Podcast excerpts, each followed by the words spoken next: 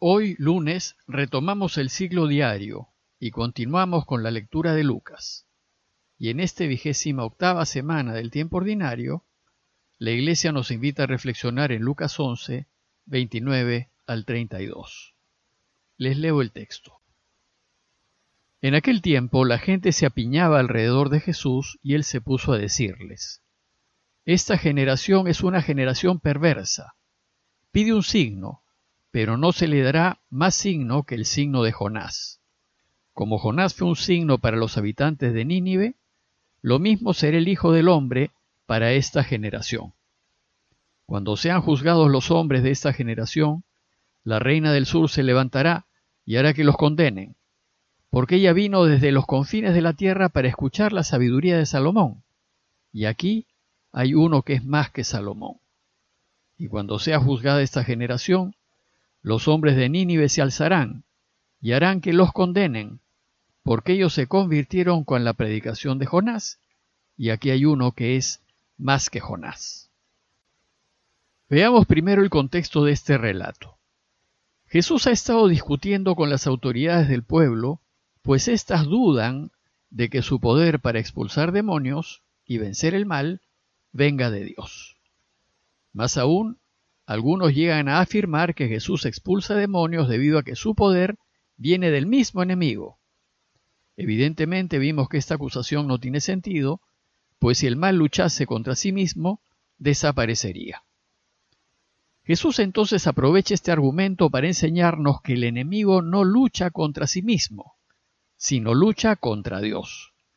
Y en su lucha procurará usarnos, atraernos, tentarnos, para que decidamos hacer lo que Dios no quiere. Recordemos que todo pecado es una decisión. Yo peco cuando decido mentir, ser infiel, levantar calumnias, tomar lo que no es mío. Algunas de estas son decisiones instantáneas, pero son decisiones. Y al decidir contra Dios, lo único que hago es aliarme al enemigo y alejarme de la felicidad. Inmediatamente después, y a propósito del halago emocionado de una mujer, Jesús aprovecha para enseñarnos quién es el que es verdaderamente feliz. La persona feliz es la que no le hace caso a las atractivas sugerencias del enemigo. Es la que decide hacer solo la voluntad de Dios.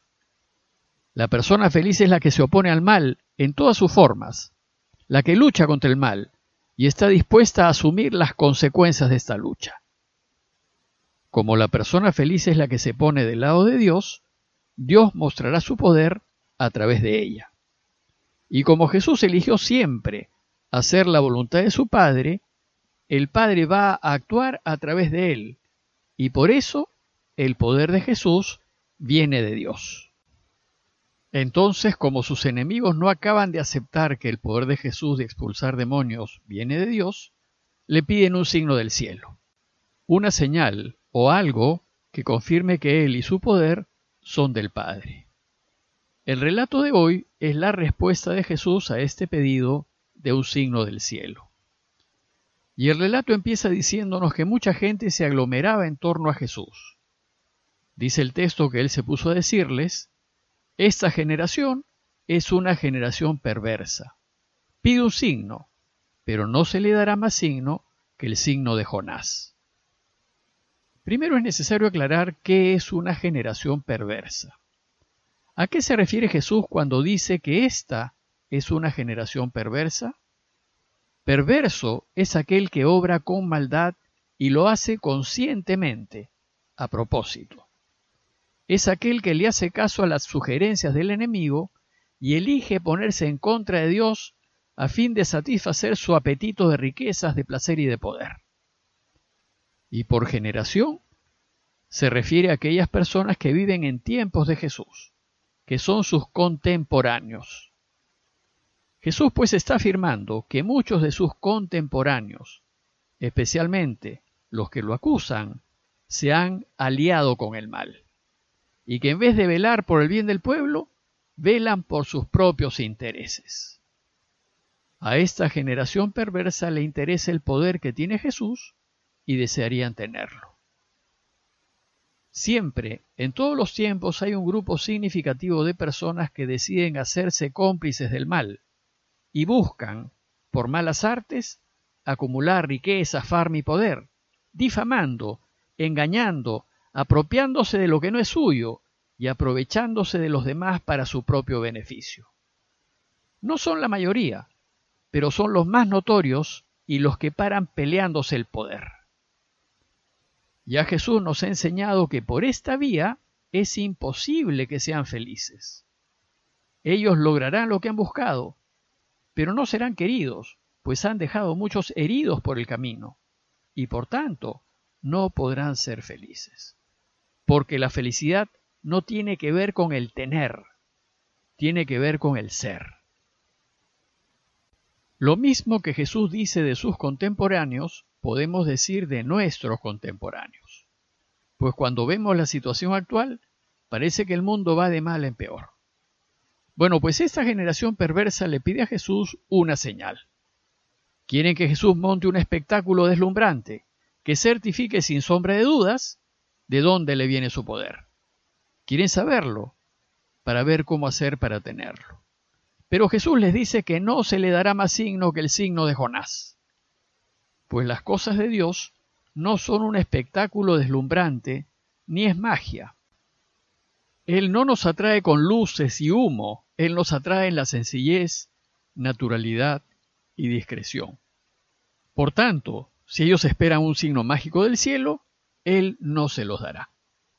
Si ellos no son capaces de ver el dedo de Dios en las curaciones y exorcismos que hace, tampoco lo verán con una señal del cielo.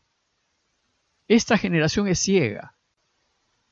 No es capaz de ver el actuar de Dios en las obras de Jesús. No es capaz de ver el bien ni la bondad. Por tanto, a ellos solo se les dará el signo de Jonás.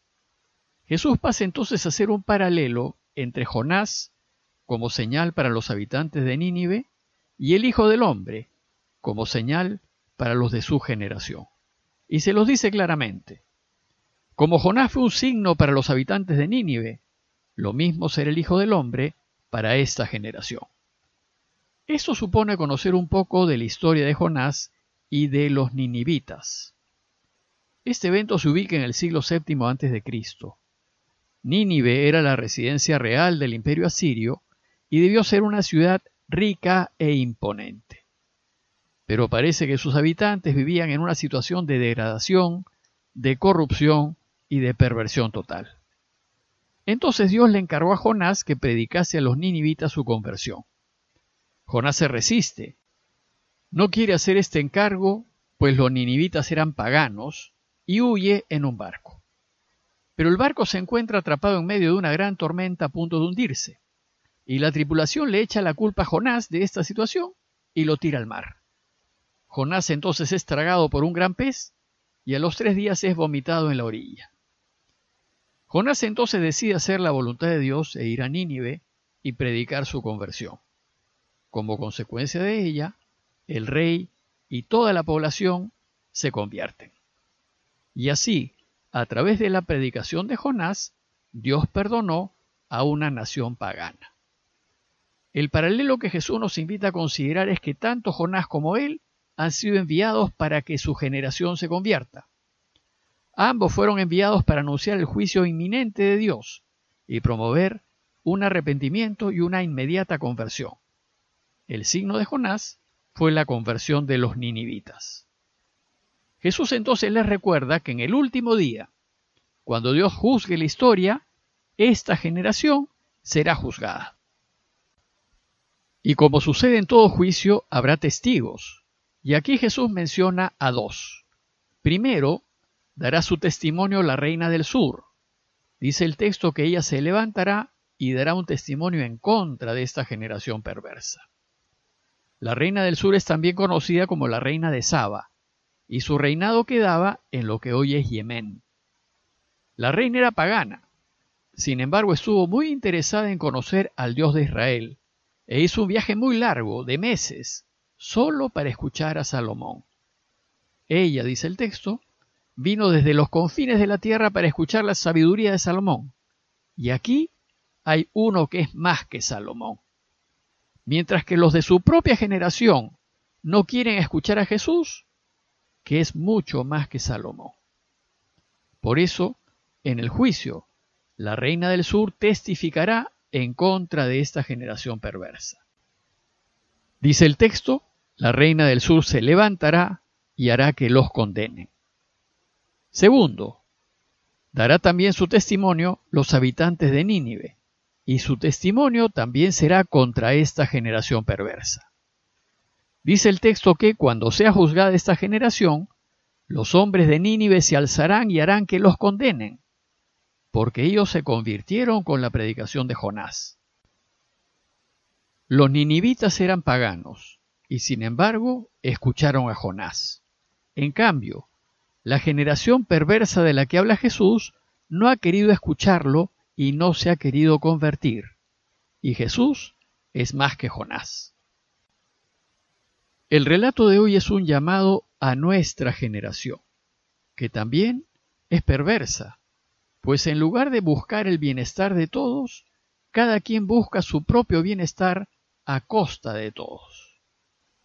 Se trata de que esta generación reflexione en las enseñanzas de Jesús, decida alejarse del pecado y se dedique a hacer la voluntad de Dios.